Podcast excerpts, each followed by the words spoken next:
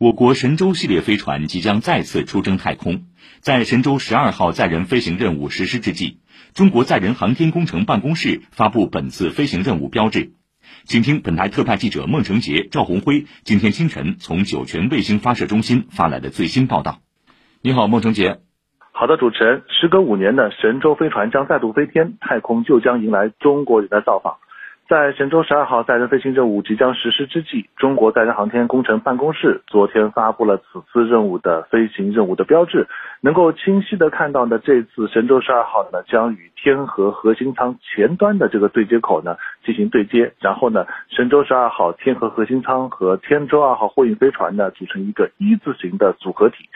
神舟十二号载人飞行任务呢，是空间站关键技术验证阶段的第四次飞行任务，也是空间站阶段的首次载人飞行任务。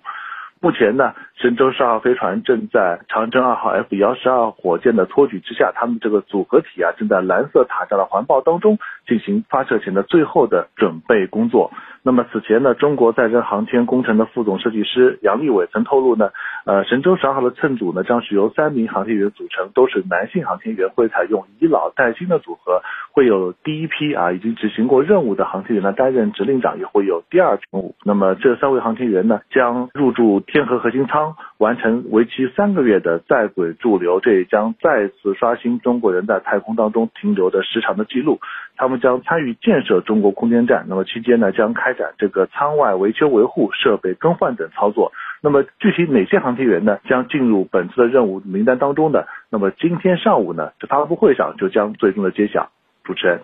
好，谢谢孟成杰的报道。